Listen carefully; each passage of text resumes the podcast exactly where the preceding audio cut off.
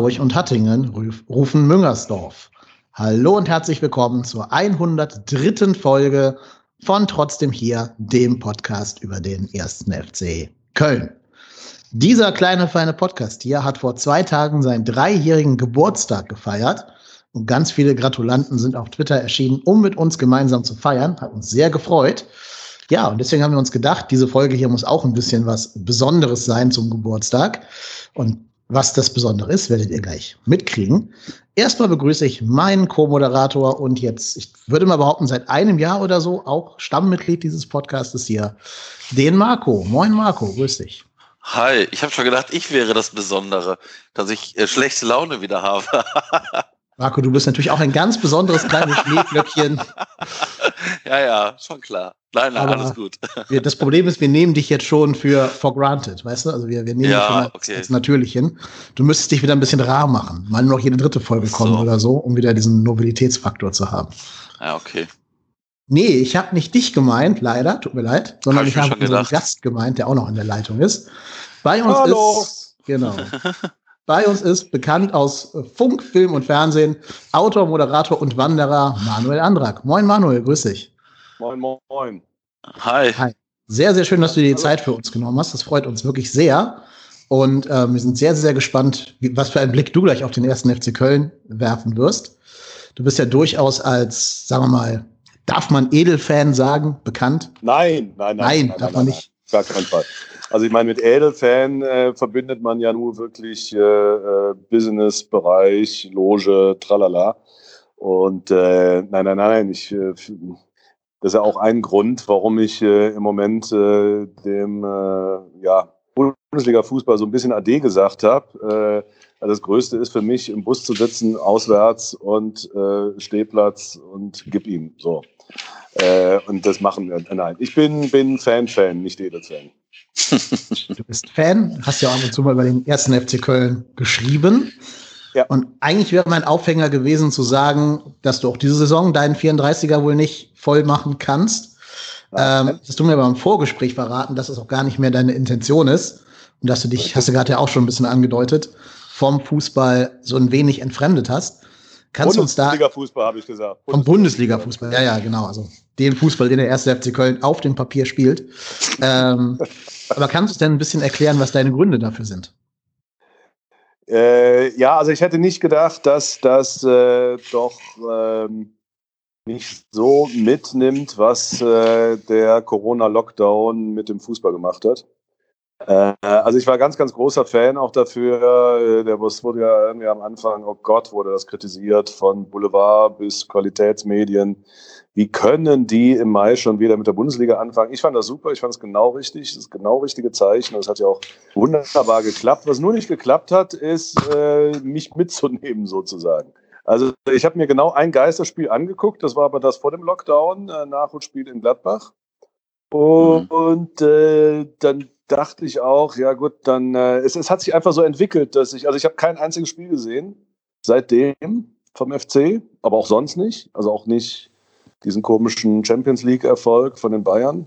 Ähm, und ich habe halt gemerkt, das, was dann doch Fußball viel, viel mehr, wenn nicht gar überhaupt für mich ausmacht, ist äh, die Möglichkeit dabei zu sein.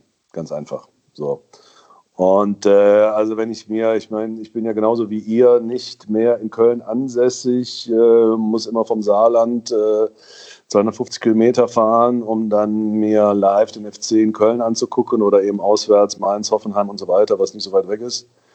Und ähm, das ist dann das Eigentliche. Also zwei Stunden sich vor dem Spiel mit den Kumpels zu treffen, äh, dumm zu schwätzen, äh, ja, von, keine Ahnung, von Europapokal zu fantasieren, von früher zu schwärmen, dann zusammen im Stadion Glück und Leid zu erleben, das ist es eigentlich. Und wenn man das dann eben nicht kann, dann zumindest in der Sky-Kneipe im Saarland eben das Spiel gucken, aber auch eben wissen, die Jungs, die Kumpels sitzen da und die machen gerade Lärm und äh, oder oder äh, pfeifen gerade oder was auch immer, je nach, nach Spielsituation. Aber wenn das alles nicht gegeben ist, dann interessiert es mich echt nicht mehr.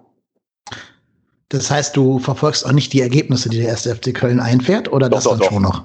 Ja. ja, doch, doch, doch, das schon. Aber ich habe, äh, also jetzt zum Beispiel, äh, also ganz konkret äh, am Samstag jetzt um 15.30 Uhr ähm, ich dachte, das Spiel fängt um 15 Uhr an, war aber erst 15.30 Uhr, sodass dann eben komplett auch äh, Köln gegen Hoffenheim parallel lief. Äh, war ich hier äh, in meinem Heimatort in Köllerbach, bei den Sportfreunden Köllerbach, Saarlandliga. Das ist eigentlich sehr nett, da kann man auch auswärts fahren. War ich äh, beim Saisonauftakt in Siegesburg, Aufsteiger 3 zu 3 Aufholjagd nach 3 zu 1 Rückstand, trotz Unterzahl, roter Karte. Ich habe den Schiedsrichter als Drecksau beschimpft. Und der hört es ja sogar. Der, der wird sich gefreut haben. Ziemlich unverschämte gelb-rote Karte für uns. Also äh, für zweimal Schwalbe im, im, im Strafraum. Also also man muss auch ein bisschen Fingerspitzengefühl haben. Und das Geile ist ja dann, wenn man dann, was weiß ich, da waren 300, 350 Zuschauer, der hört das ja dann. Ne? Mhm. Schrei mal irgendwie bei 50.000 irgendwie so Drecksau oder weiß ich nicht was, da müssen ja schon das ganze Stadion zusammentun und, und singen, wir wissen, wo dein Auto steht, dass ihr das mitkriegt. Aber der kriegt das ja mit. Das ist schon das Geile. Und einfach, ich habe mich so gefreut, wieder Fußball zu sehen und live dabei zu sein. Und das habe ich eben auch am Samstag gemacht. Äh, Sportfreunde Köllerbach hat gegen Spielvereinigung Kierschi 2-0 gewonnen. Es war super Sonne. Und äh, es war aber auch noch ein anderer FC-Fan da. Und äh, ja, wir haben dann so mit einem Live-Ticker natürlich geguckt, wie es steht. Und er hat die ganze Zeit so Voodoo gemacht, magisches Denken und über sein, sein, sein iPhone so ge gewedelt, dass das 2-2 fällt. Und irgendwann sagte er kurz vor Schluss, guck mal hier, was hier steht. Drittes Ergebnis von oben. Da stand da 2-2. Und dann dachte ich mir, ey, hoffentlich spielen die jetzt nicht auf Sieg.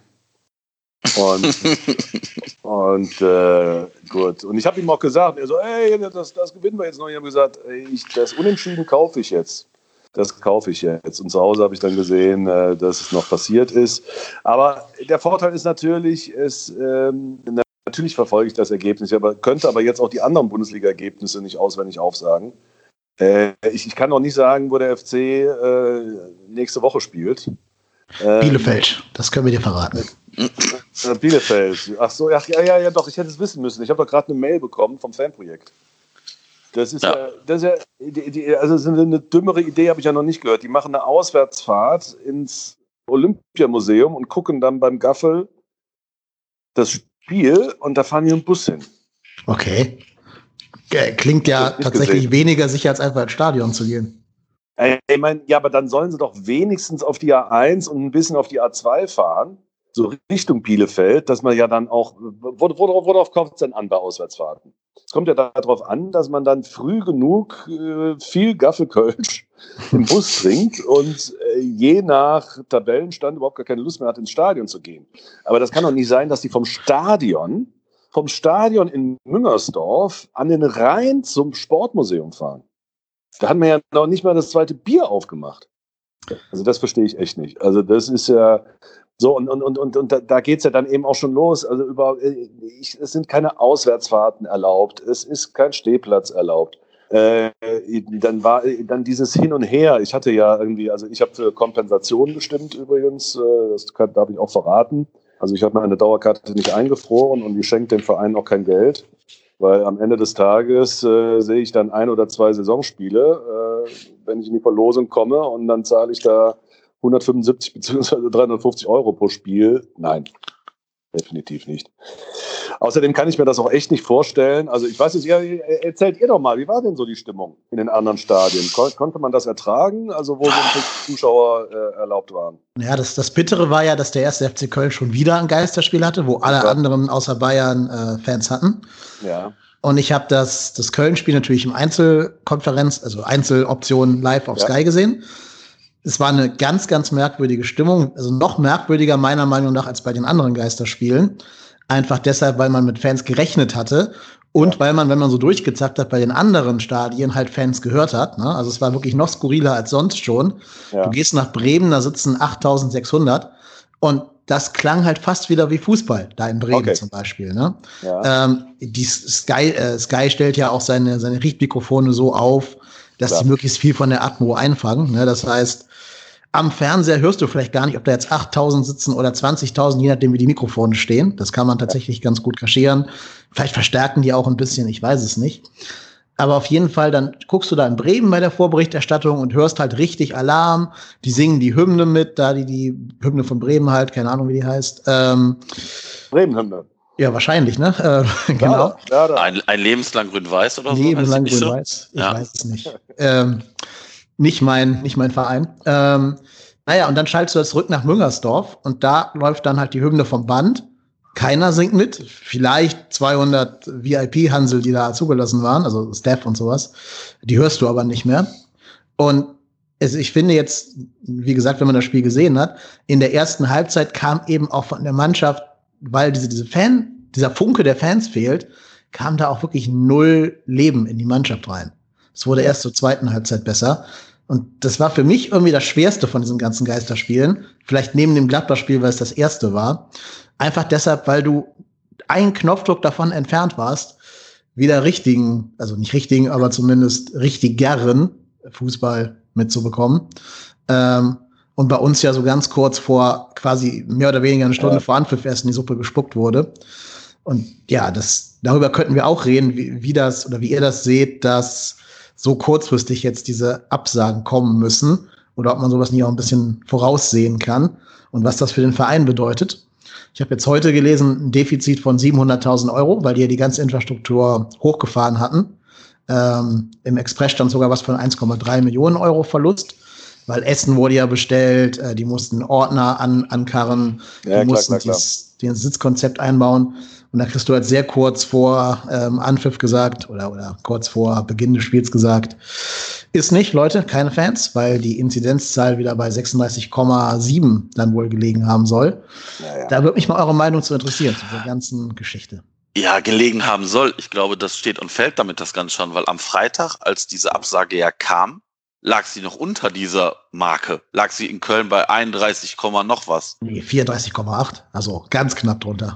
Ja, oder, oder zumindest knapp drunter. Ja, aber also das ist so, also das ist so ein bisschen nicht ein bisschen schwanger, ne? Also e, entweder ist die über dieser Zahl oder darunter.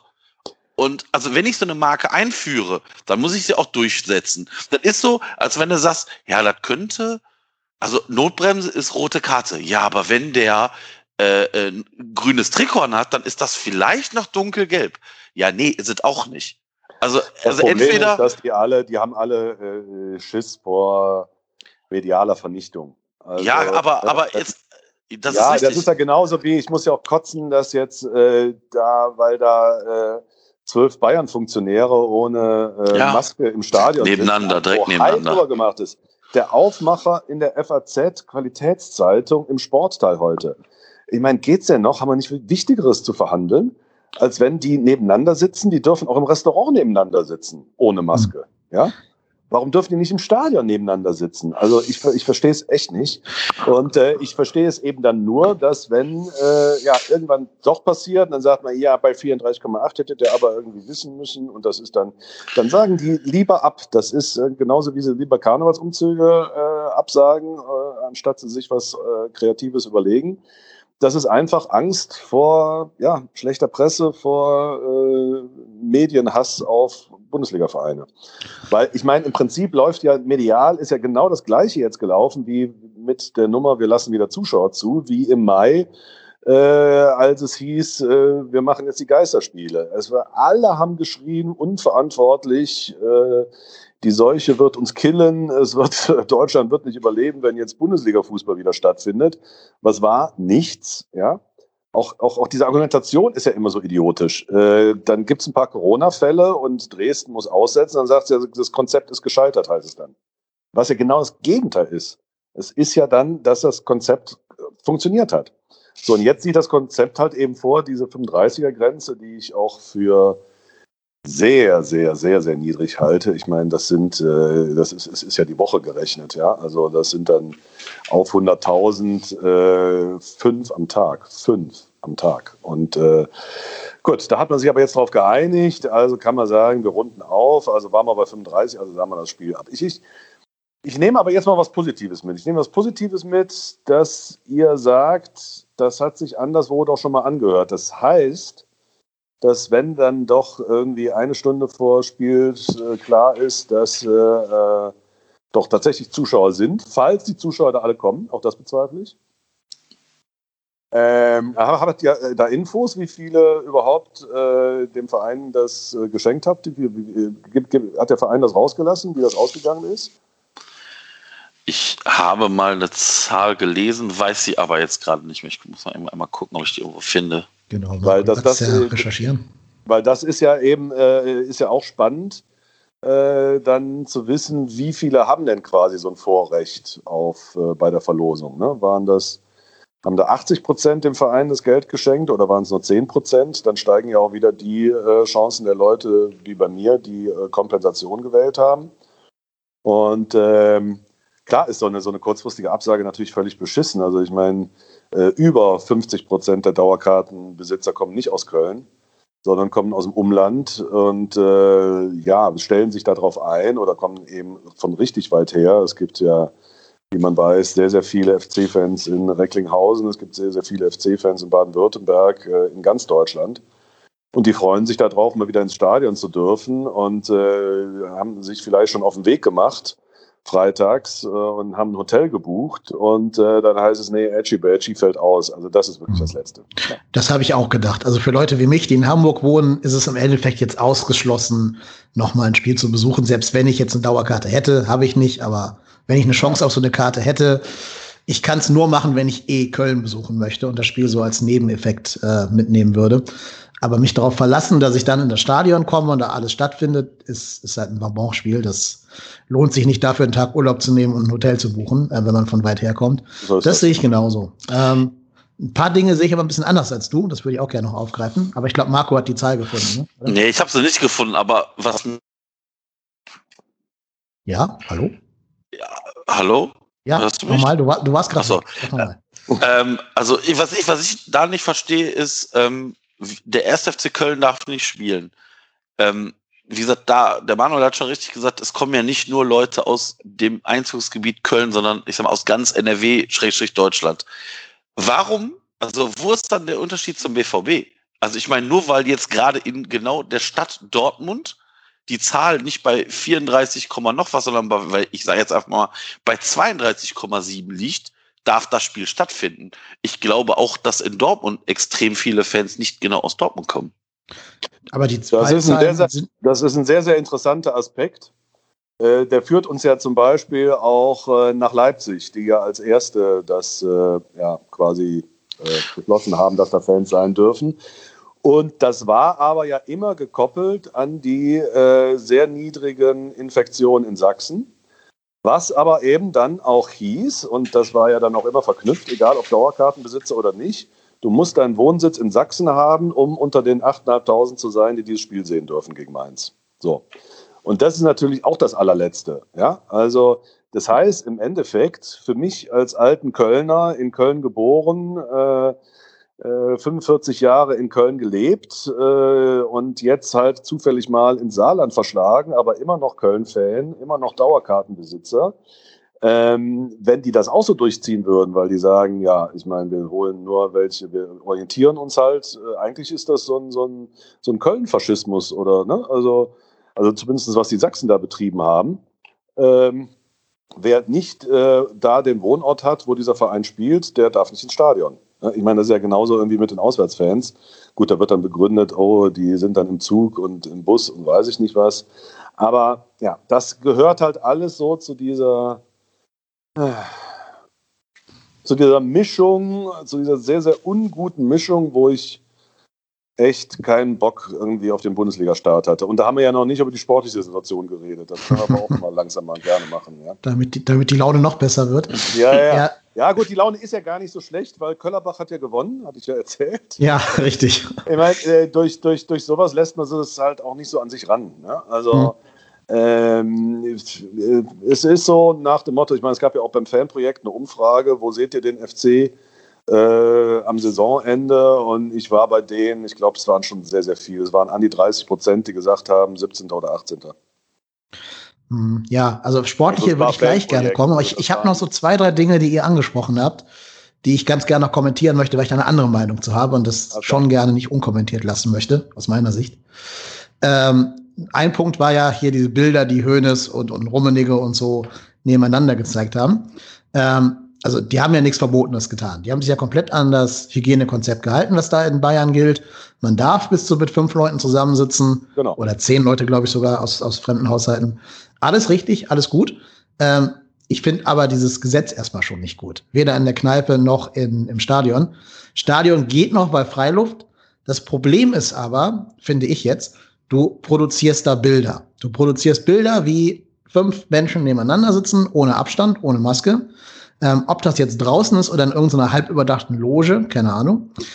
Und das Problem ist, diese Bilder musst du erstmal wieder aus den Köpfen der Leute rauskriegen. Ich spreche da aus meiner eigenen Warte. Treue Hörer dieses Podcasts wissen das. Ich bin ja Lehrer an der Hamburger Schule. Wir haben unheimliche Probleme, die Kinder voneinander zu trennen. In den Pausen zum Beispiel. Ne? Die halten sich natürlich null an Abstandsregeln. Klar. Weder die Kleinen noch die Großen, also weder die, die 19-Jährigen noch die 9-Jährigen. Ähm, und solche Bilder tragen eben dazu bei.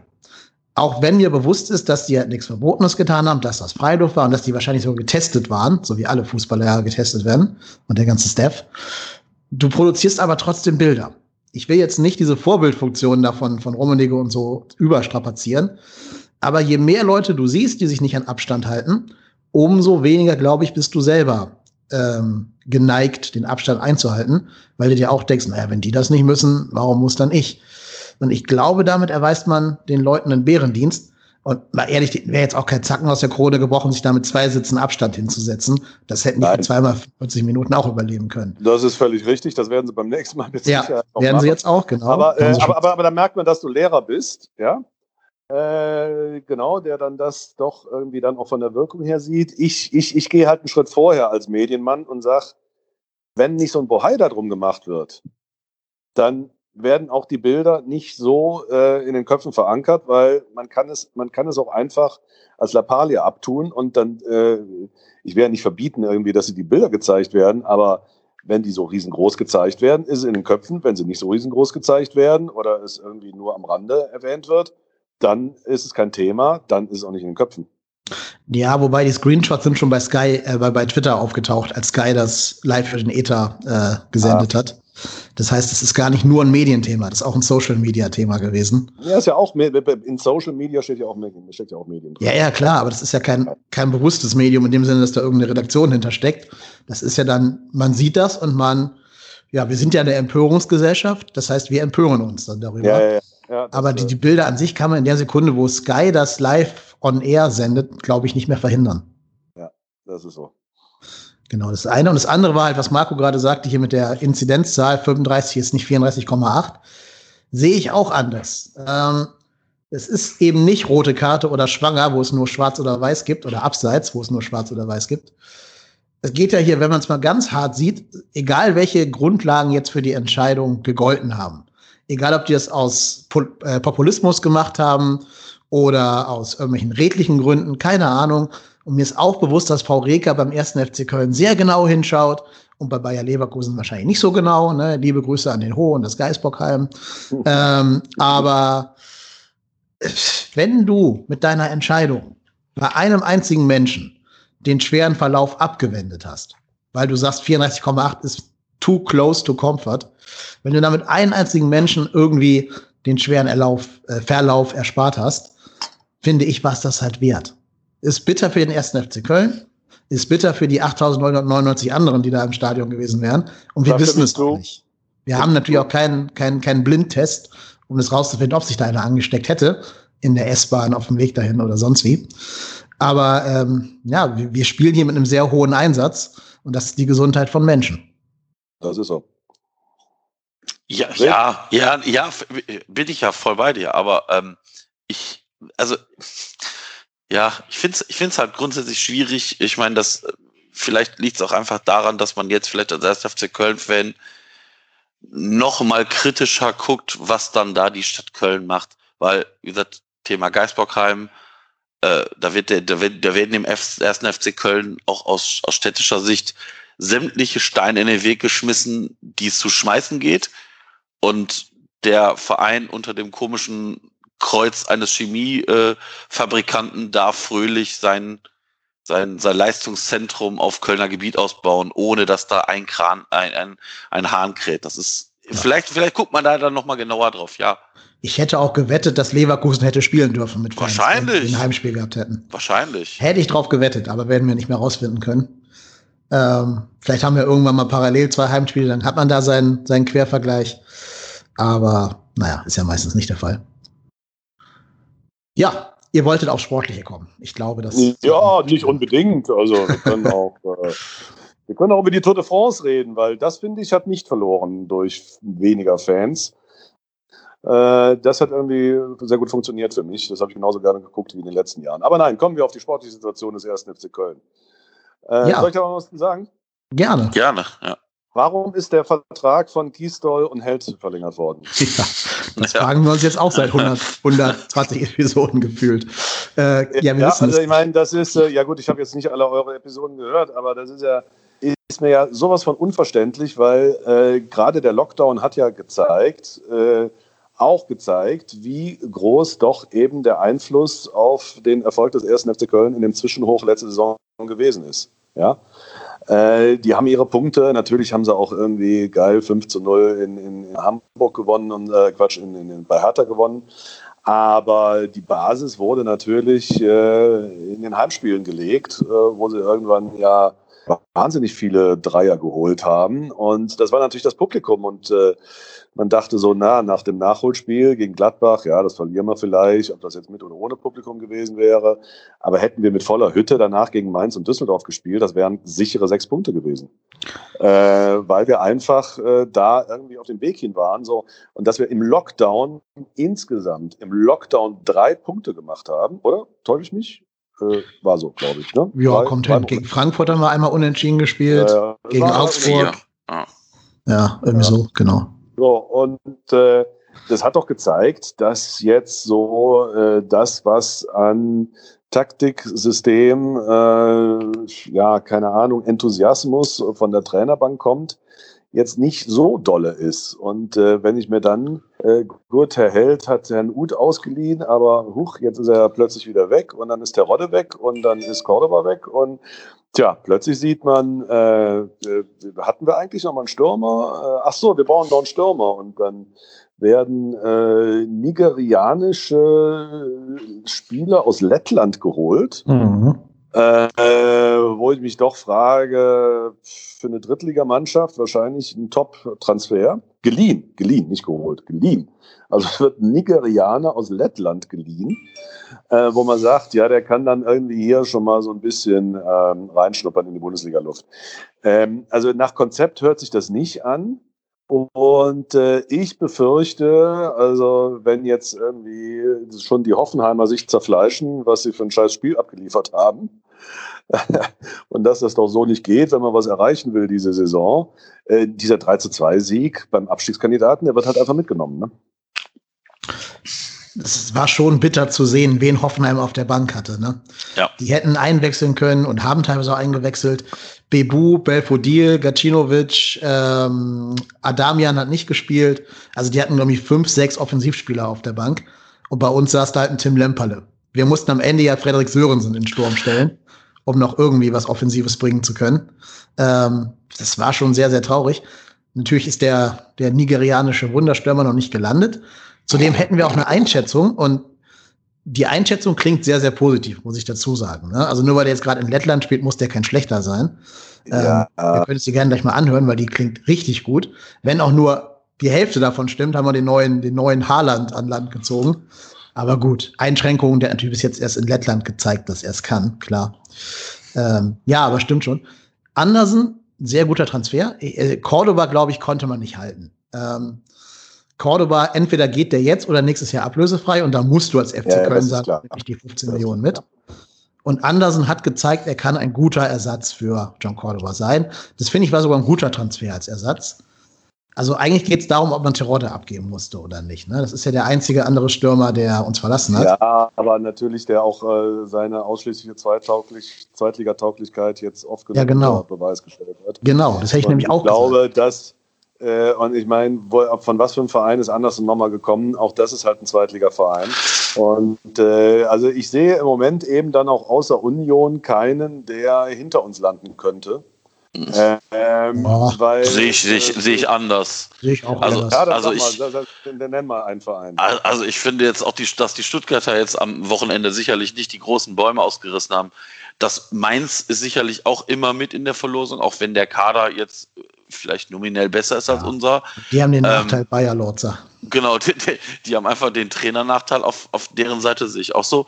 Äh, also wie gesagt, ich sehe das, also ja, der FC ist jetzt noch nicht in der Lage, Teams wie Hoffenheim zu dominieren. Aber ich glaube, das war mir persönlich bewusst.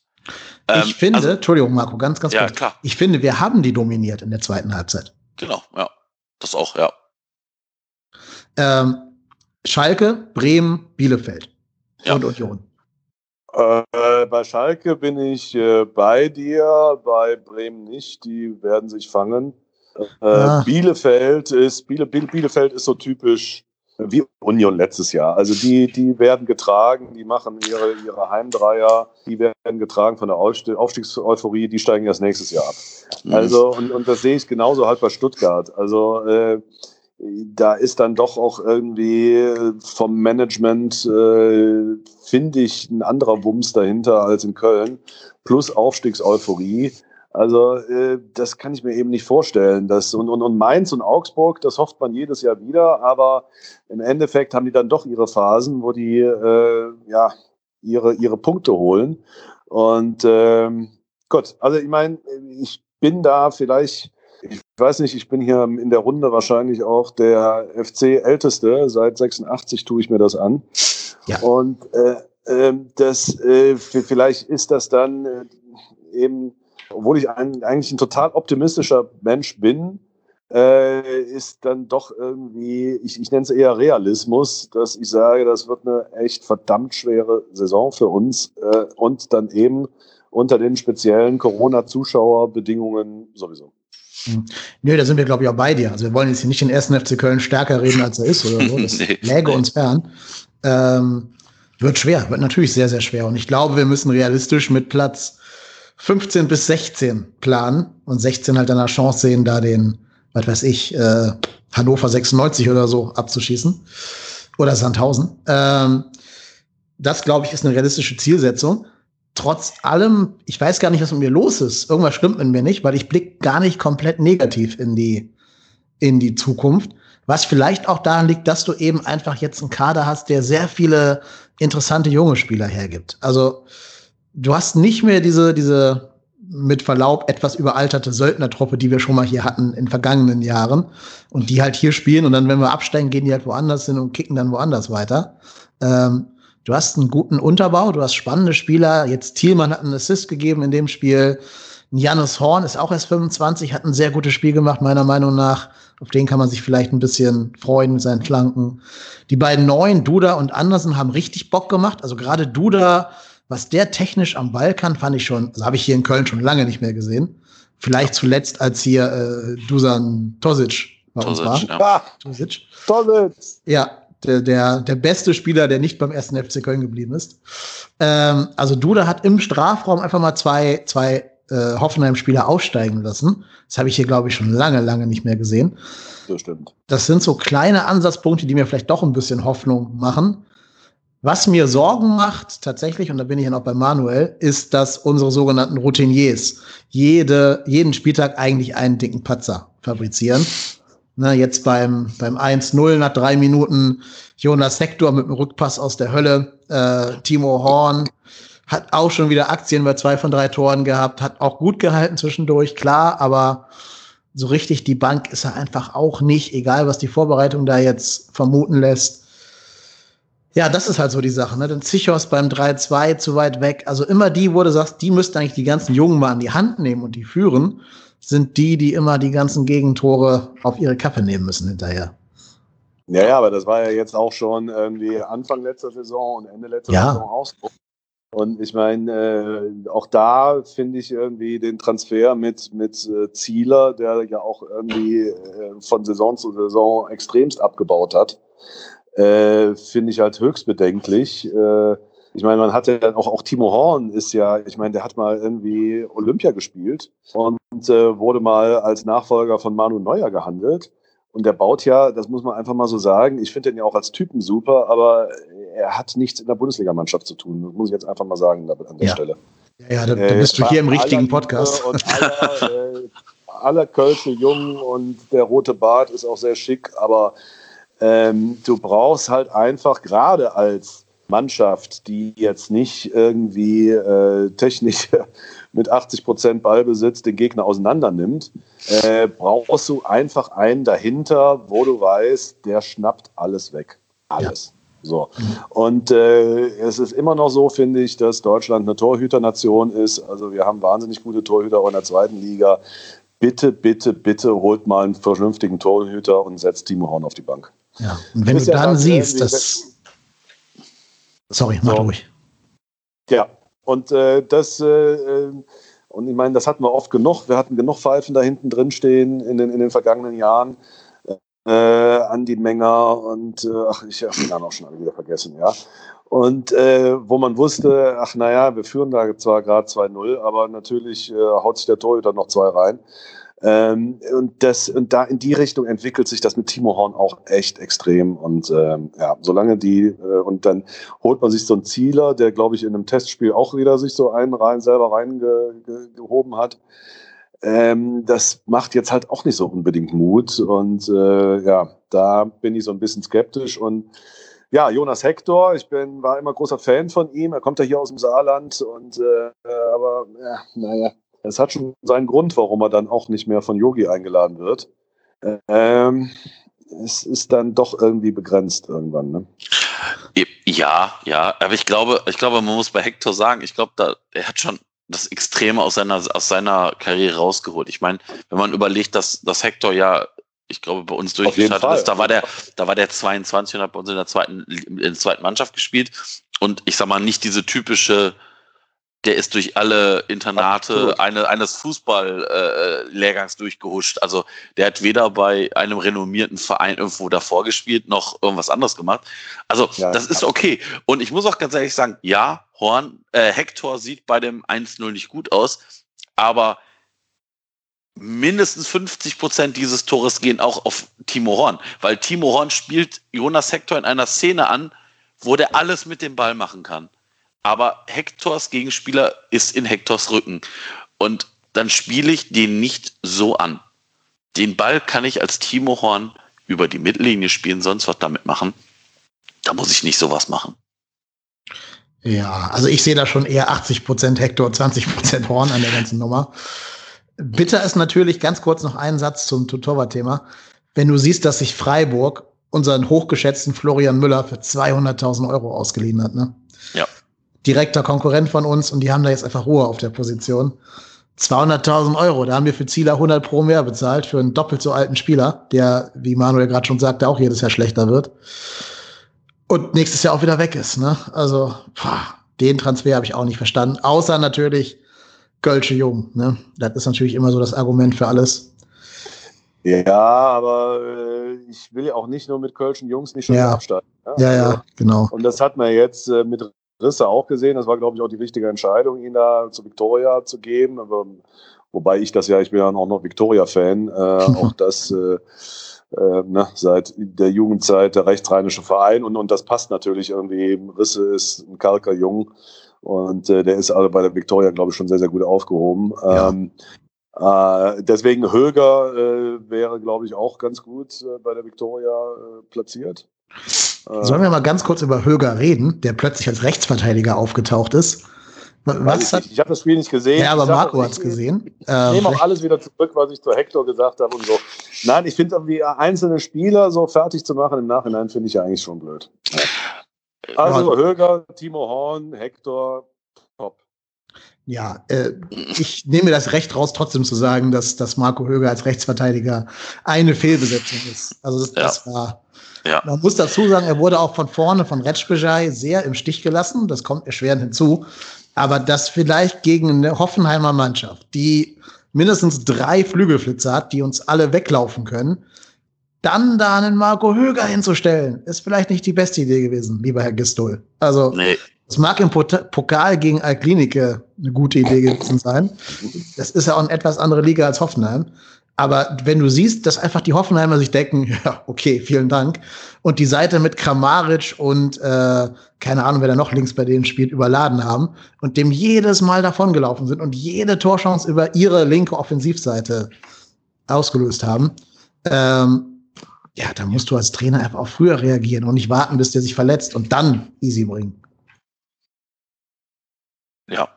Ja, also Marco Höger auf außen da stehen zu haben, ist ähm, einfach schwach. Also ich meine, Marco Höger ist jetzt, das wissen alle, Marco Höger ist sicherlich nicht der schnellste.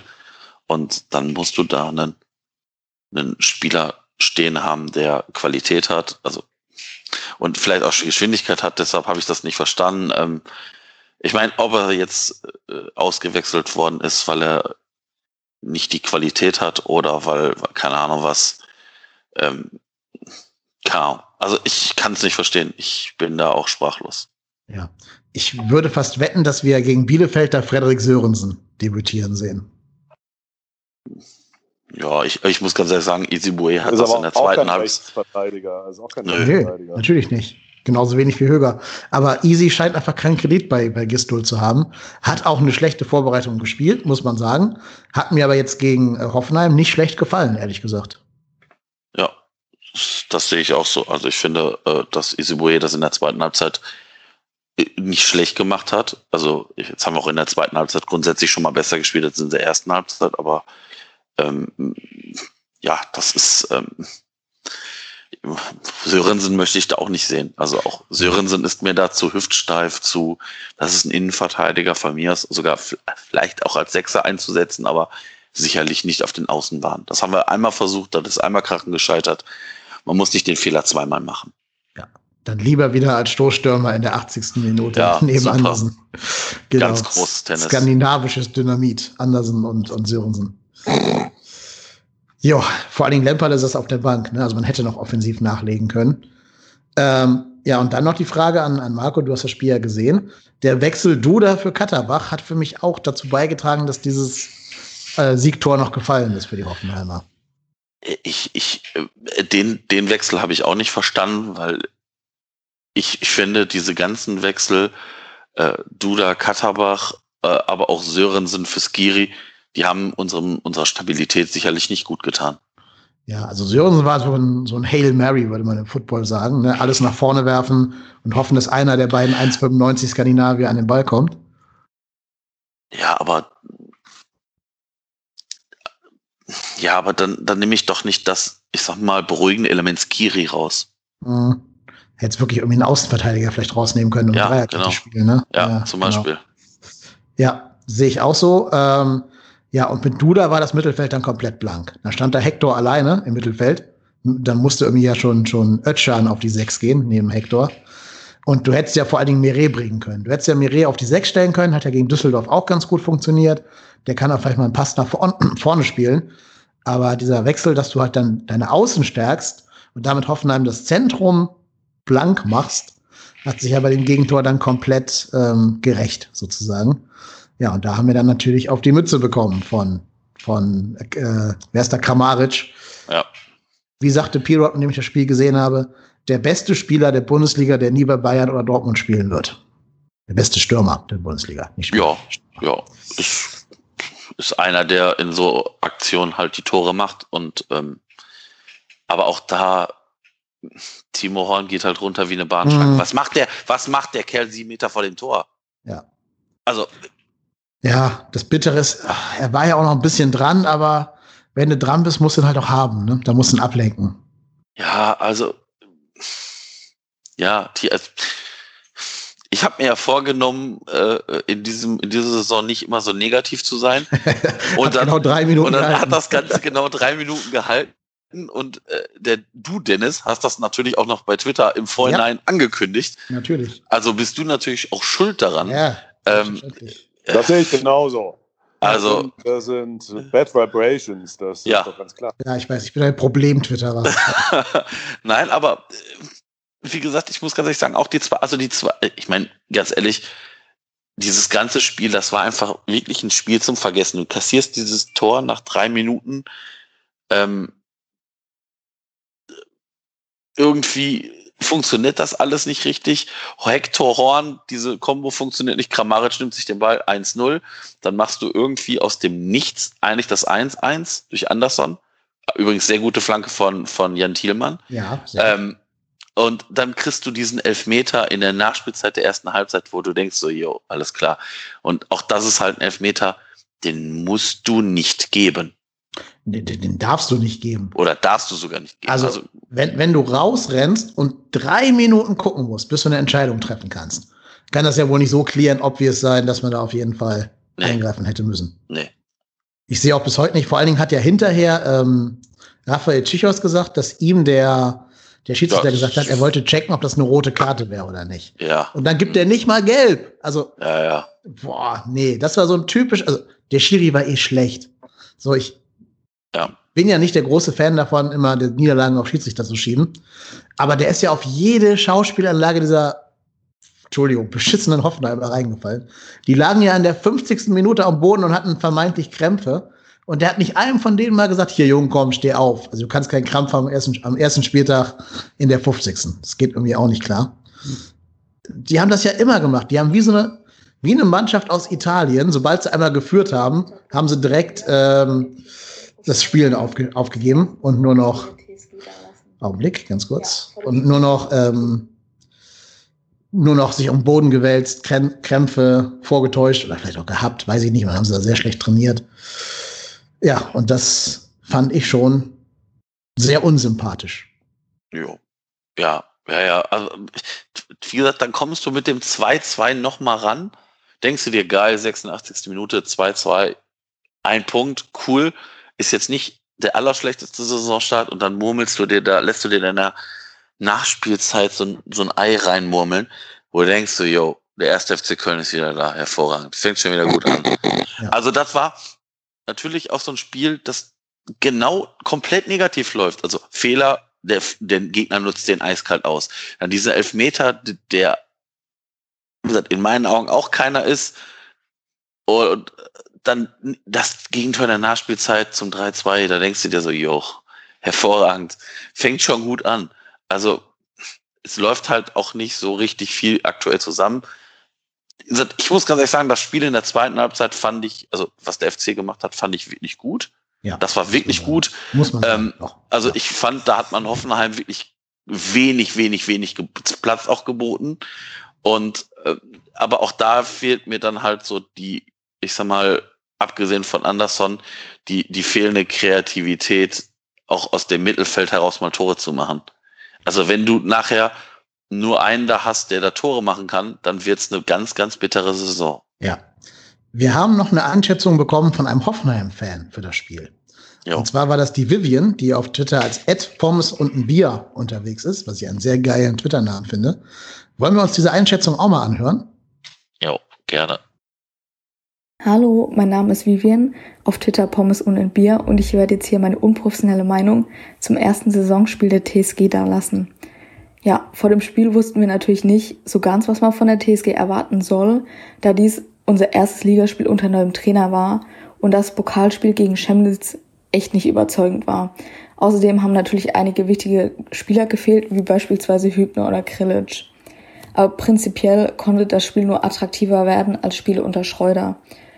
Das frühe Führungstor hat Hoffe sehr in die Karten gespielt. Die Chancenverwertung danach war dann doch eher miserabel. Das ist aber wirklich schon jahrelang ein Problem bei Hoffe. Horn konnte hier natürlich bei mehreren Chancen glänzen. Kurz darauf dann doch noch der glückliche Ausgleich für Köln, bei dem Bicacic orientierungslos im Strafraum unterwegs war. Die Halbzeitführung dank Elfmeter für Hoffe verdient, aber ehrlicherweise muss ich zugeben, ich hätte mich aus Kölner Sicht ebenso sehr über den Elfmeter aufgeregt. Die zweite Halbzeit aus Hoffenheimer Sicht eher enttäuschend, allerdings merkte man auch eine deutliche Leistungssteigerung auf der Kölner Seite. Glücklicherweise gelang es euch natürlich nicht, direkt nach der Pause eure Chancen zu verwerten. Das späte 2-2 war letztlich nicht unverdient, da Bicacic erneut Andersen aus den Augen verloren hat und Drexler dann einfach den Ball über die Linie drückte. Wie schon so oft in der Vergangenheit war Kramaric dann doch noch die Hoffenheimer Lebensversicherung und sorgte für ein erfolgreiches Ligadebüt von Hoeneß. Vor allem in der zweiten Halbzeit hat man dann doch gemerkt, dass noch einiges an Arbeit vor der TSG liegen wird. Zum Abschluss noch an euch. Wie damals in Hoffenheim kann sich Köln auch diese Saison unter Gistol auf einige spannende und vor allem torreiche Spiele gefasst machen. Ja, dann nochmal ein großes Danke, dass ich als erster Gast der Saison im Podcast mit dabei sein durfte und natürlich an die Kölner auf eine erfolgreiche Saison. Ja, das ist ja nett von ihr, dass ihr uns eine erfolgreiche Saison wünscht. Aber Kann ich, ich meine, äh, das äh, äh, war aber natürlich schon eine sehr, sehr, sehr, sehr offensichtliche Bösartigkeit, dass man unter Gisdol sehr torreich War einer von euch mal in Hoffenheim auswärts? Ja, ja aus Versehen. Ja. Aus Versehen, aber nicht mit dem Fußball. Ich hatte mal einen Roadtrip durch Deutschland gemacht und auf einmal waren wir in irgendeiner äh, süddeutschen Provinz und da war eine Tankstelle, wo wir gerade tanken mussten. Und dann haben wir gerade aufgetankt, blicken hoch und dann thronte über diesem Pissdorf so ein Riesenstadion oben auf dem Berg. Und da haben wir gedacht, wo sind wir hier gelandet? Haben aufs Ortsschild geguckt und es war dann tatsächlich Sinsheim. Wir ja, haben es aber nicht gemerkt, bis wir, bis wir wieder raus waren. Moment, auf dem Berg das Stadion war aber in Hoffenheim, Hoffenheim. Ich glaube, das, das, war hier die, ich glaube, das war die, die, die Hockey-Arena. Ich glaube, das war die Hockey-Arena, oder?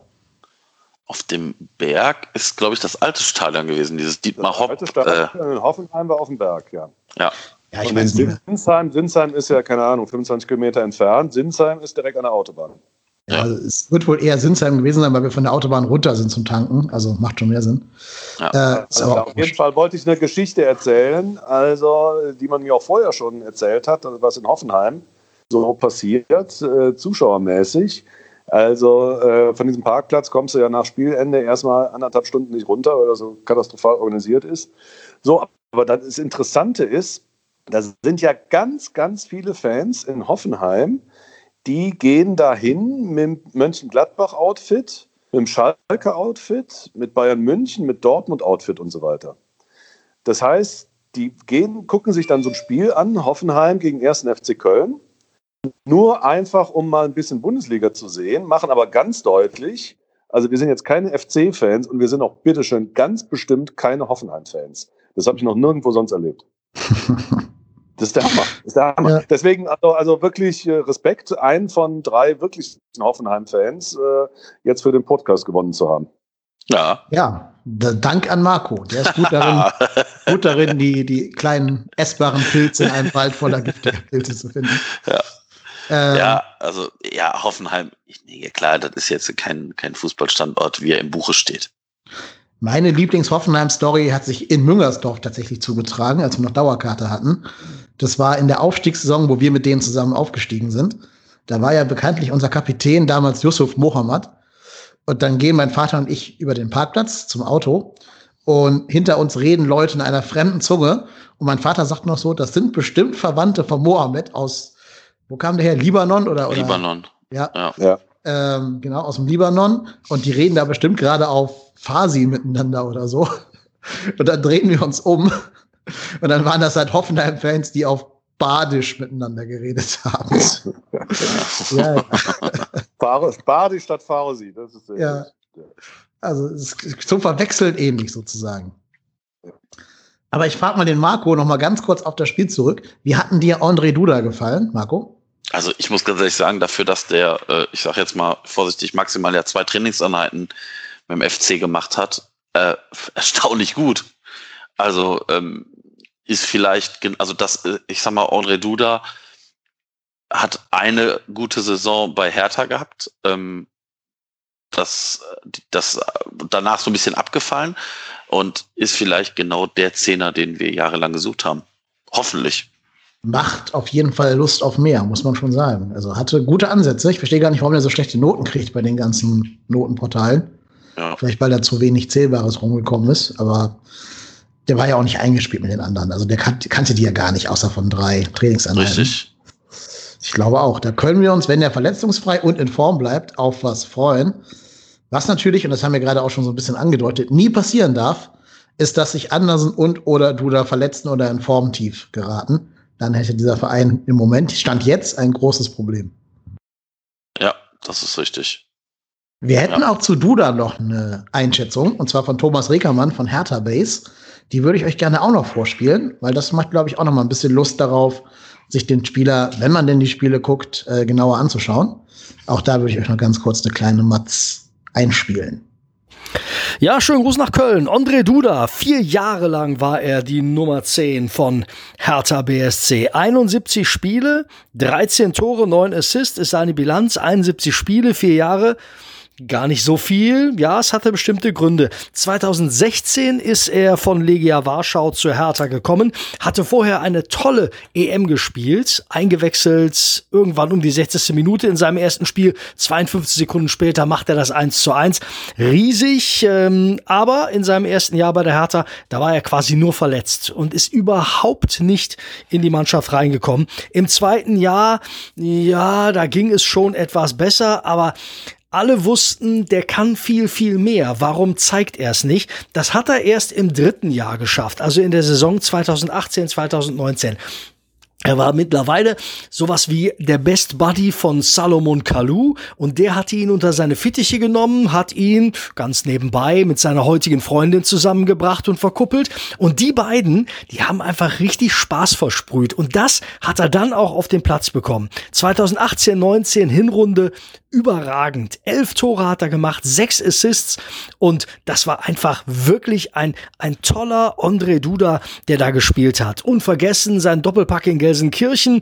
Das war der erste Auswärtssieg in Gelsenkirchen nach 14 Jahren und äh, dann ja, dann kam Ante Czovic. Als der gehen musste, kam Jürgen Klinsmann und der hat ihm gesagt, weißt du was, André, unter mir spielst du nicht mehr. Und genau so war's. Und deswegen ist er die Flucht angetreten in die Premier League zu Norwich City, weil er gesagt hat, ich muss spielen, ich will spielen. Naja, Norwich als letzter in der Premier League am Ende abgestiegen. Er hat auch null Torbeteiligungen gehabt, hat äh, viele Spiele dort gemacht. Diese Spielpraxis wird ihm jetzt mit Sicherheit helfen. Er wollte sich bei der Hertha durchsetzen durchaus, hätte aber gegen einen Matthäus Kunja enorme Schwierigkeiten gehabt. Er ist ein klassischer Spielmacher eigentlich, hat ein tolles Dribbling, hat äh, ein tolles Ballgefühl, kann super Standards äh, schlagen und Deswegen, wenn man ihn so hinbekommt, wie er in der Hinrunde 2018, 2019 gespielt hat, dann ist das eine absolute Granate. Ähm, dazu muss er sich wohlfühlen. Das äh, zeigt die Geschichte, die Kleine mit Salomon Kalou. Dazu muss er verletzungsfrei bleiben, das ist ganz wichtig. Das war er jetzt in der Vorbereitung und äh, deswegen eigentlich äh, müsste ein fitter, ein guter André Duda zum FC kommen. Und ähm, ja, ich kann nur sagen, wir wünschen euch viel Spaß mit ihm, mit André Duda. Ja, wir wünschen euch viel Spaß mit John Cordoba. Ähm, vielen Dank. Ich muss, ich, muss dich, ich muss dich allerdings nochmal berichtigen, dass äh, der, der Thomas Reckermann ist nicht von Hertha Base, sondern von Hertha Echo, dem äh, im Prinzip dem, dem Format, das Hertha-Spiele kommentiert, wie okay. ich sag mal Guido Ostrowski für okay. den FC. Man, man hört es an der wunderschönen Radiostimme, die er hat. Also, Richtig. Ja, genau. ja, also auch da vielen Dank für den Einspiel auf jeden Fall. Ähm, Manuel, eine Frage an dich. Wenn du jetzt so hörst, solche doch durchaus positiven Dinge über Spieler, weckt das in dir dann schon die Lust, da doch mal in die Spiele reinzugucken, um diese neuen Spieler spielen zu sehen? Ja, absolut. Also das äh, sehe ich doch auch jetzt sehr positiv an diesem Podcast. äh, äh, na, erstens mal, äh, dass das doch irgendwie selbst wenige Zuschauer, zumindest auf dem Sky-Schirm, äh, für äh, Alarm sorgen. Ich gehe jetzt einfach mal als positiv denkender Mensch davon aus, dass beim nächsten Heimspiel Zuschauer erlaubt sind, auch beim FC. Und äh, das mit dem Duda, ich habe die ganze Zeit überlegt, mit wem man ihn denn dann verkuppeln könnte im Kölner Kader, damit er da wieder so ein super Kumpel hat. Äh, vielleicht habt ihr da eine Idee. Also ich äh, habe da jetzt irgendwie... Also Modest. Ist, äh, Modest. Ja, Modest. Ja, natürlich nicht. Nein, natürlich nicht. Es müsste so eine Ach ja, so einer, einer sein, der irgendwie Lebensfreude versprüht. Haben wir da überhaupt noch einen? Oh, also ich, ich sage jetzt einfach mal vorsichtig, also Easy Boe ist ja grundsätzlich, glaube ich, schon mal jemand, der sehr positiv denkend ist. Okay, ähm, ja. Der hat es natürlich aktuell jetzt nicht so einfach. Ähm, ich, ich persönlich hoffe ja, ich, ich muss ganz ehrlich sagen, ich fand Easy Boe ähm, hatte letztes Jahr wirklich sehr schwankende Leistung. Ich finde aber, wenn der sich ich sag mal, offensiv austoben kann. Also weil, weil der hat ja, der hat ja Speed, der kann ja offensiv mit nach vorne gehen. Da musst du jemanden haben im, im defensiven Mittelfeld, der halt da dann, wenn er diesen Drang nach vorne hat, hinten mit absichert. Und wenn das funktioniert und ich sag mal, der mit einem, mit einem schnellen Flügel spielt, ähm, dann ist das sicherlich ein Spieler, der uns auch qualitativ weiterbringt als ein Rechtsverteidiger Marco Höger. Ähm, dementsprechend hoffe ich, dass Isibue sich da fängt und das ist jemand, der, der sprüht ja vor Lebensenergie. Also ich, ich, ich, ich glaube auch mal ganz ehrlich, also Duda, das, das erste Spiel nach, weiß ich nicht, der war, ist am, hat am Dienstag seinen Medizincheck, hat Dienstagabend unterschrieben, hat also frühestens Mittwoch das erste Mal mit der Mannschaft trainiert. Und ich sag mal, die Leistung nach, ich gesagt, maximal zwei Trainingseinheiten abzuleisten, ist schon großes Tennis. Ähm, und dementsprechend fand ich das sehr, sehr gut. Wie gesagt, ich glaube halt einfach, dass auch so ein Duda natürlich weiß, okay, das ist jetzt hier vielleicht einer meiner letzten großen Chancen nochmal zu glänzen. Und, und ähm, weil natürlich auch so, so irgendwann so Karrieren dann ganz schnell vorbei sein können. Also deshalb, ich glaube schon, dass der jetzt zumindest im ersten Spiel gezeigt hat, dass er halt die Rolle bei uns einnehmen kann, so dieser klassische Zehner. Ich werde mir das angucken beim nächsten FC-Spiel. Ich sag's ja. euch, ja. Das heißt, wir haben dich, was, was, wir haben dich aus dem Exil zurückgeholt. Ja, ja, ja, ja, ja. Das ja. schreibe ich auf die Website des Podcastes als Auszeichnung. ja, äh, wir hätten doch sogar noch einen Einspieler, und zwar für unseren neuen nigerianischen, lettischen Wunderstürmer. Ähm, und ich muss sagen, der hat mir tatsächlich auch Bock gemacht auf diesen Spieler. Ähm, ich habe das gerade schon mal angedeutet. Die Einschätzung kommt von, ähm, ich spreche den Namen jetzt bestimmt falsch aus, weil er, weil er lettisch ist, Janis Ligatz. Ähm, und der ist irgendwas Offizielles beim FC Valmieras. Der ist Press Officer. Das ist Pressesprecher. Ja, Pressesprecher oder Medienoffizieller. Irgendwas ja. auf jeden Fall. Irgendein Amt hat er da. Und der hat sich, also, bitte? Presseoffizier. Presseoffizier, genau. So kann ja in so Ex-UdSSR-Staaten sogar mal sein. Ne? Ähm, naja, ähm, der hat sich jedenfalls voll des Lobes über Tolu gezeigt, den neuen Stürmer. Und das möchte ich euch eigentlich gar nicht vorenthalten. Dazu kleiner Disclaimer, der hat das auf Englisch äh, mir geschickt. Und ich habe mich jetzt hingesetzt und das selber übersetzt. Und dann habe ich das nochmal selber eingesprochen. Also deswegen nicht wundern, wenn jetzt meine Stimme kommt und nicht die von einem lettischen Presseoffizier. Ähm, aber ich würde sagen, auch die hören wir uns an.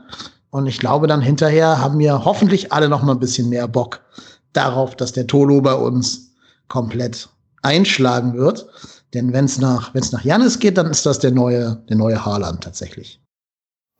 Die folgende Einschätzung über Tolu Valase Emanuel Arokodare, kurz Tolo genannt, stammt von einem Presseoffiziellen des FC Valmiama, nämlich dem guten Janis Ligatz, dem ihr auf Twitter als VER0TAJS Verotais, würde ich sagen, folgen könnt. Und der hat uns freundlicherweise folgende Einschätzung über Tolu zukommen lassen. Zitat. Seine größte Stärke ist, dass er erst 19 Jahre alt ist und sehr schnell lernt. Er trainiert hart, ist eigentlich auch reif, aber manchmal auch noch ein Kind. Er analysiert sein Spiel immer direkt nach Abpfiff.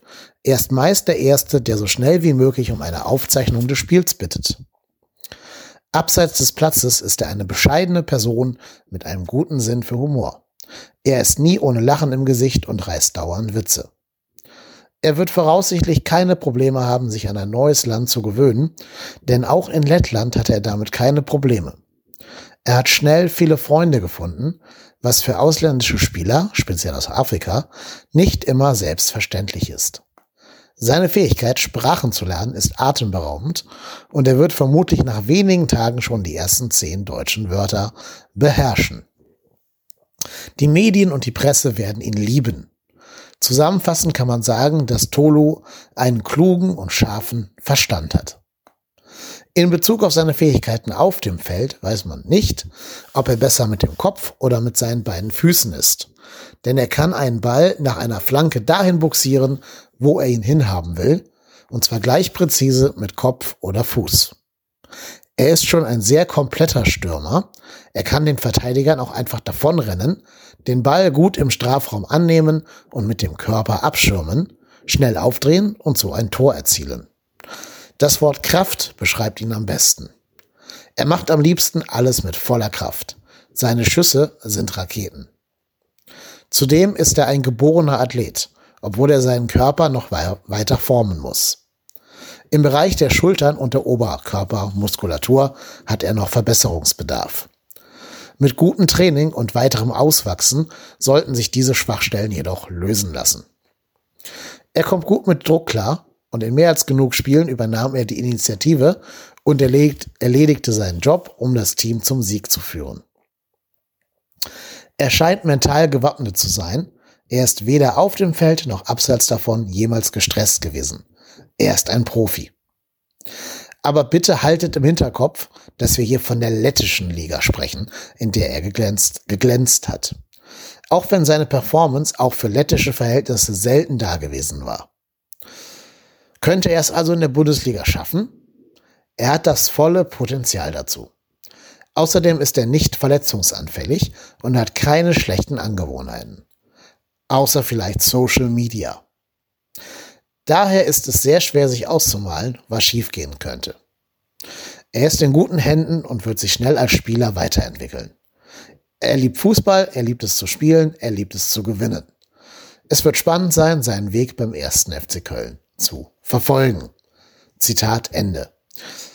Das war die Nachricht, die uns Janis Ligatz vom lettischen Verein geschickt hat und die ich aus dem Englischen übersetzt habe. Ja, genau. Vielen Dank an mich für diese Übersetzung und Einsprechung. Aber noch mehr Dank an Janis für die doch sehr, sehr umfangreiche und detaillierte Einschätzung. Ja, was sagt er? Haben wir da den neuen Haaland an der Angel? Naja, gut, Haaland hat ja, ich sag mal, ich vorsichtig gesagt, auf höher, etwas höherem Niveau in, in Österreich zumindest gezeigt, was er da macht. Ähm, ehrlicherweise, als ich das Foto von ihm gesehen habe, hat mich das an einen jungen Anthony Modest erinnert. Ja. So vom, vom, vom Körperbau und ich, ich sage jetzt mal vorsichtig, das ist so ein, das ist so ein Transfer, da, den kann ich halt null einschätzen. Das kann natürlich eine super Rakete sein, aber natürlich auch vielleicht genau nicht funktionieren, weil halt lettische Liga lettische Liga ist. Also ich meine, ähm, auch da wird Fußball gespielt, auch da wird wahrscheinlich jetzt nicht so schlecht Fußball gespielt, aber ich glaube, das ist halt ein Unterschied zur, zur Bundesliga und ähm, ich weiß nicht, wer da gescoutet hat, wen er, von wem er gescoutet wurde. Dementsprechend ist das natürlich schwierig einzuschätzen. Ähm, aber ich, ich bin gespannt. Also ich glaube, das ist halt ein Stürmertyp. Wenn Anthony Modest noch länger ausfällt oder ausfällt, dann ist das halt ein Stürmertyp, der uns vielleicht nochmal weiterhilft. Also, ich meine, neben Anderson haben wir ja stand aktuell noch gar keinen anderen Stürmer außer Lemperle. Und ähm, wenn der in diese, in diese Rolle springen kann des jungen Unbekümmerten, warum nicht? Ich bin da sehr, sehr, sehr, sehr skeptisch. Da muss noch was passieren auf der Stürmerposition. Das äh, ist eher einer, äh, den werden wir dann in der zweiten Mannschaft sehen und vielleicht dann nächste Saison, äh, dass er sich da an die erste äh, rankämpft. Aber äh, also da glaube ich nicht dran. Einfach so ein Gefühl. Hm, ja, ist natürlich ein großer Sprung ne, von Lettland in die Bundesliga. Und dann direkt auch wieder in so einen Verein, wo Hoffnungen auf dir liegen, wenn sich Andersen verletzen sollte. Ist schon schwer für so einen, für einen jungen Mann. Das stimmt schon. Ja, aber ich sag mal so, es ist ja nicht so, dass jetzt äh, beim FC da sagt, boah, geil, dat, äh, der macht diese Saison irgendwie 18 Tore für uns. Ja, also ich meine, das ist, das ist natürlich, klar, das ist natürlich irgendwo schon ein, ein Gambeln, also ein, ein gucken, kann er das, schafft er das? Ich meine, wir haben den ausgeliehen, der kostet irgendwie, ich habe irgendwas gelesen, 250.000 Euro. Ja, mehr als Florian Müller. Ja, gut. Gut, äh, aber ne, also ich meine, wenn der einschlägt, dann ist es cool, aber wie gesagt, ich, ich erwarte jetzt keine Wunderdinge von dem. Ähm, aber wie gesagt, vielleicht hätte der in diesem Hoffenheim-Spiel andere offensive Qualitäten mit eingebracht als Frederik Sörensen. Hm. Stimmst du Manuel zu, dass wir auf dem Transfermarkt nochmal aktiv werden müssen? Also ich sage jetzt mal vorsichtig, ähm, jetzt wird man ja noch irgendwann Limnios holen, unseren äh, Corona-Griechen, wie ich ihn immer nett nenne. ähm, doch heute landen, ne? Der soll heute landen. Ja, Medizincheck. Äh, äh, dann morgen die nächste, also weil der braucht ja zwei Corona-Tests in Deutschland, ähm, die dementsprechend negativ sind. Der erste würde dann heute beim Medizincheck gemacht werden, mit dem mit dem Hoffen, dass der negativ ist, dann morgen den nächsten und dann könnte der morgen mit trainieren. Und ähm, wir brauchen auf Außen Qualität. Ich meine, Thielmann, das ist nicht schlecht, aber das ist halt keiner, der 34 Spieltage macht. Auch Drexler, das ist nicht schlecht. Aber da fehlt halt einfach so ein bisschen Kreativität und ein bisschen Schnelligkeit und ein bisschen Flanken können und das soll Limnios ja können. Wie gesagt, ich würde mir gerne, ich würde mir gerne noch, ich, Robin Hack ist immer noch auf meiner Liste. Der Thomas Reinscheid darf also noch hoffen, ähm, dass da noch was passiert. Ähm, ich würde mich freuen. Also wenn wenn es wirklich wir vielleicht da noch irgendwo, ob es jetzt Robin Hack oder sonst wer ist, ist mir egal. Aber vielleicht ein Spieler, der halt, ich sag mal, so auf zwei Positionen spielen kann, wäre schon nicht verkehrt. Hm. Ich finde die Bezeichnung Corona-Griechen wunderbar. äh, sich einbürgern, ja. Bring mir lecker Gyros mit vom Corona-Griechen. Genau. Schnell ein Copyright drauf machen, Marco, dann kannst du. Ja. ja, die Frage ist halt immer, wo bezahlen. Ne? Also woher bezahlen wir den, den noch fehlenden Stürmer? ich sehe da halt schwarz, was die Finanzen angeht. Ja, gut, aber das beste Millionen. Die Modestmillionen, ja. Die stecken in, in Jannis Horn und in jetzt in Hertha. Ja. Ja, gut, wobei Cordoba ja zumindest das wieder fast eingespielt hat, was er gekostet hat. Ja, ja, das hätte man so nicht erwartet. Also, das wollte sagen, das hätte ich jetzt äh, nach der Saison damals nicht erwartet. Ja. Übrigens tut es, also das heißt, es tut nicht weh, aber es ist sehr, sehr unangenehm, ihn in einem, in einem blauen Trikot jubeln zu sehen. Ja. Ja, ja, klar. Schön für ihn, dass er direkt schön. am ersten Spieltag mal ein Tor gemacht hat und nicht erst am 13. Gönne ich ihm ja auch, aber leider gönne ich der Hertha eben nicht das Schwarz unter den Fingernägeln.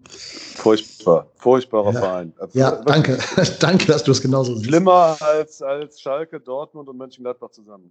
Ja. Letzteres unterschreibe ich nicht, davor alles andere schon. Ja. Boah, doch. Als also, Gladbach? Also, nee. Ja, nee, also, aber ich meine jetzt mal ernsthaft, aber gegen mit Gladbach, da kann man sich ja in der Verschwiegen reiben. Ne? Also da ist ja Reibung vorhanden. Aber Hertha, das ist doch so ein nichtssagender Scheißverein. Mhm. Das sehe ich genauso. Also da ist ja nichts. Ich, ich habe es nicht gesagt. Ich, ich ja, ich, ich sag das. Ich sag das klipp und klar. Das sage ich auch jedem, der es hören will oder nicht hören will. Ja, stimmt schon. Wobei die werden wahrscheinlich sogar eine ganz gute Saison spielen, weil der Bruno einfach kein Blinder ist und die da einfach eine mega gute Offensive haben. Jetzt auch noch mit Cordoba. Aber ihr habt schon recht. Also ich brauche das auch nicht. Da hätte ich doch lieber tatsächlich in HSV in der ersten Liga und sei es nur aus katastrophentouristischen Gründen. Ja. Nein, damit noch einer schlechter ist als wir. Ja, genau, richtig. Das auch, ja, das auch. Wobei der HSV ist so ein Verein, der dann gerade den einen Punkt mehr holt als wir und dann, damit wir runtergehen und nicht die. Ich glaube, ich glaub, bei denen gehen jetzt die Lichter aus. Das ja. ist jetzt schon eine Saison zu viel. Zweite Liga, das ist nicht so unser Rhythmus, so eine zweite Liga ankommen, nächste wieder aufsteigen. Äh, jetzt auch irgendwie mit dieser Pokalniederlage, die gehen, äh, kann, kann, kann gut sein, dass sie den Kaiserslautern-Weg gehen. Mhm. Kaiserslautern, genau, 1860. Ja, mal gucken. Oder Tirode verhindert das im Alleingang. Das kann noch passieren. Ja. Ja, aber ob der das, ich sag mal, 34 Spiele im Alleingang löst, glaube ich halt nicht. Weiß ich nicht. Der wird ja auch nicht jünger. Der ist ja auch nicht jünger. Ja. Ne? Also, Wobei ich habe das Spiel gegen. Tormaschine, das, die, die Nummer macht er jetzt ja schon ziemlich lang. Ne? Also ich habe das Spiel gegen Fortuna gesehen. Ähm, da hat er ja zweimal getroffen. Einmal Elfmeter, sehr glücklich, und einmal typisches Terodde-Tor, also quasi Kopf reingehalten in eine Flanke und freigelassen. Was ich an Terodde faszinierend finde, ist, wie der das schafft in der zweiten Liga, sich allein von der Körpersprache so hinzustellen zum Innenverteidiger, dass du weißt, jetzt wird's gefährlich. Das habe ich ganz selten gesehen, dass der Stürmer alleine von der Körpersprache her so viel Gefahr ausstrahlt in der zweiten Liga wie äh, Simon Terodde. Also insofern, ihm persönlich gönne ich da alles Gute, dem ja. HSV weiß ich noch nicht. Ähm, das stimmt. Naja, so, ich glaube, wir haben ganz viele Aspekte rund um den ersten FC Köln heute besprochen, um dieses Spiel gegen Hoffenheim. Wollt ihr noch eine Einschätzung dalassen, wie ihr das Spiel gegen Bielefeld ähm, vermuten werdet, dass es läuft? Ich habe Angst. Ich habe Angst. Erstes Heimspiel, ambitionierter Überflieger, Aufsteiger gegen den ersten FC Köln. Seht das doch mal aus Sicht von Bielefelder Fans. Ich meine, das ist doch ein, ein Gegner, der kommt doch wie gemalt. Hm, also,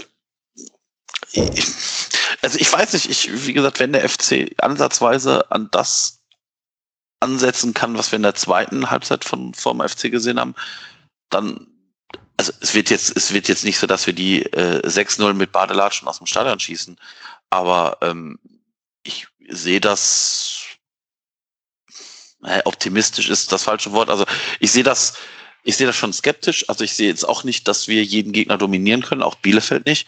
Aber ich, ähm, die zweiten 45 Minuten gegen Hoffenheim, äh, abgesehen von den letzten zwei Minuten, haben wir da schon vorsichtig Mut gemacht. Also ich habe vor dem Hoffenheim-Spiel deutlich mehr Bammel gehabt als ehrlicherweise nach dem Hoffenheim-Spiel.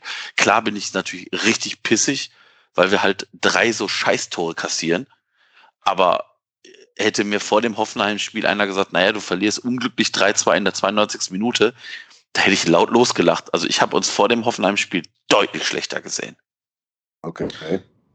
Ja, ich meine, wenn man sich den Kader von Bielefeld da mal anguckt, außer vor Klos musst du da vor keinem Angst haben. Ja, aber Fabi äh, Fabian Klos ist ja, ich sag mal, ein schlechter Simon Terodde. Ja, aber das reicht für uns meistens, ne? dass der Ja, eine Spieler, treffen kann. Trifft. das ist richtig, aber also ja, ich, ich bin da auch so ein bisschen beim Dennis. Ich, wenn ich mir den Bielefelder Kader angucke, dann ist das jetzt keiner Kader, wo ich denke so, so huiuiui. Ich meine, ja, der FC Köln hat es dann auch immer geschafft, genau die Gegner groß zu spielen mit eigener Schwäche. Aber ähm, vielleicht war, vielleicht ist die Niederlage auch gegen Hoffenheim gar nicht das verkehrte Zeichen, weil ich kann mir vorstellen, dass mit einem 2-2 jeder gesagt hätte, ja, guck mal, das war doch jetzt gar nicht so schlecht und die zweiten 45 Minuten, sondern nicht dieses, dass wir nicht genau, nämlich nicht dieses Salz in die Augen streuen haben. Ähm, das, das kann man, das können wir in Köln auch sehr gut, dass man das dann sehr positiv glorifiziert und ähm, vielleicht, dass man sagt, ja, okay, pass auf, Leute, das war eben halt nicht gut, sondern da die Lehren draus zieht und gegen Bielefeld es versucht halt direkt von Anfang an besser zu machen. Ich bin gespannt. Ich tippe, Ich dass auch. Marcel Hartl das Spiel seines Lebens machen wird. Ja, ist klar, irgendein Ex-Kölner, Reinhold Jabo, Dreierpack oder irgendwie sowas. Also irgendein so ein Ex-Kölner wird sicherlich treffen, davon kannst du ausgehen. Kann man ausgehen, in der Tat, ja. Naja, bin gespannt. Also ich glaube, wenn du da zwei Tore schießt, gewinnst du das Ding. Zwei wirst du schießen müssen, weil Klos wird schon einen rein, würgen irgendwie aus alter Gewohnheit. Aber da spielen Leute wie Sven Schiplock, ey. Sven Schiplock. Das, das darfst du nicht verlieren, dieses Spiel. Nee, eigentlich nicht. Ja, Also- aber das sind doch die besten Voraussetzungen, um es zu verlieren. Ja, Ja, klar, die Wir Fallhöhe ist natürlich eine andere. Köln. Also, Ja, Ja. ja, klar. Das ist, äh, deshalb sage ich, also ich, ist es nicht so, dass ich jetzt optimistisch bin, dass wir das si- sicherlich gewinnen, aber ich, äh, wie gesagt, hätte mir vor dem Hoffenheim, ich meine, auch wenn ich hier im Podcast gesagt habe, das Spiel gegen Hoffenheim werden wir gewinnen, aber das war noch meine, meine positive Hoffnung, aber äh, ja, Ja. Fairerweise muss man auch sagen, von den Expected Goals her hätten wir gewinnen müssen, theoretisch. Leider gibt es dafür keine Punkte, aber okay. Nö, ich sag gegen Bielefeld äh, 1-1. So ein ganz bitteres, eigentlich so ein typisches Freitagabendspiel, wenn es auch Samstag um 15.30 Uhr ist, aber so ein Spiel, wo sich keiner mehr dran erinnern kann hinterher, nach zwei Spieltagen, du sagst, ach ja, das war ja auch, ach ja, Gott, hat der Andersen ein Tor gemacht. Ja, schön. na, ich bleib weiter positiv. Ich sag, wir gewinnen glücklich 2-1. Jetzt machen wir nämlich das, äh, irgendwie nicht, 85. Minute 2-1. Ja, hoffen wir es. Okay. Dein Wort in Gottes Ohr. Wenn wir Ja. schon beim Tippen sind, 2-0 für Bielefeld. Okay, wir haben jetzt ja alles vertreten. Das ist super. Dann können wir in der nächsten Folge ja mal schauen, wer von uns dreien da recht hatte. Genau. Wollt ihr noch irgendein Thema rund um den ersten FC Köln zur Ansprache bringen oder sollen wir jetzt sagen, Deckel drauf, wir haben das hier erschöpfend betrachtet? Ich bin durch. Sehr gut. Der erste FC Köln auch. Insofern passt das ganz gut. Ja, dann danken wir dir, lieber Manuel, wirklich ganz, ganz herzlich, dass du dir die Zeit genommen hast und hier mit uns eine Stunde 20 über den FC gequatscht hat. Vielen Dank, dass du unser ja, Gast gerne. gewesen Hat bist. Spaß gemacht. Hätte nicht gedacht, dass es so lange dauert. Ich dachte, ihr macht so ein, so ein halbes Stündchen. Ah, Ja, manchmal, manchmal verquatscht man sich auch ein bisschen. Aber wir, wir werden immer so in die Stunde, Stunde 30 äh, Zeit Das gehen meistens. Und ich bedanke mich auch in Richtung Hattingen bei Marco, dass du da warst und die ganzen Einspieler für uns an Land gezogen hast. Vielen Dank, Ja. Marco. immer gerne. Wir hören uns dann wieder nach dem Spiel gegen Bielefeld. So lange gilt, du bist der Ruhrpott-Tennis, ich bin Kai Lennep und wir sind trotzdem hier.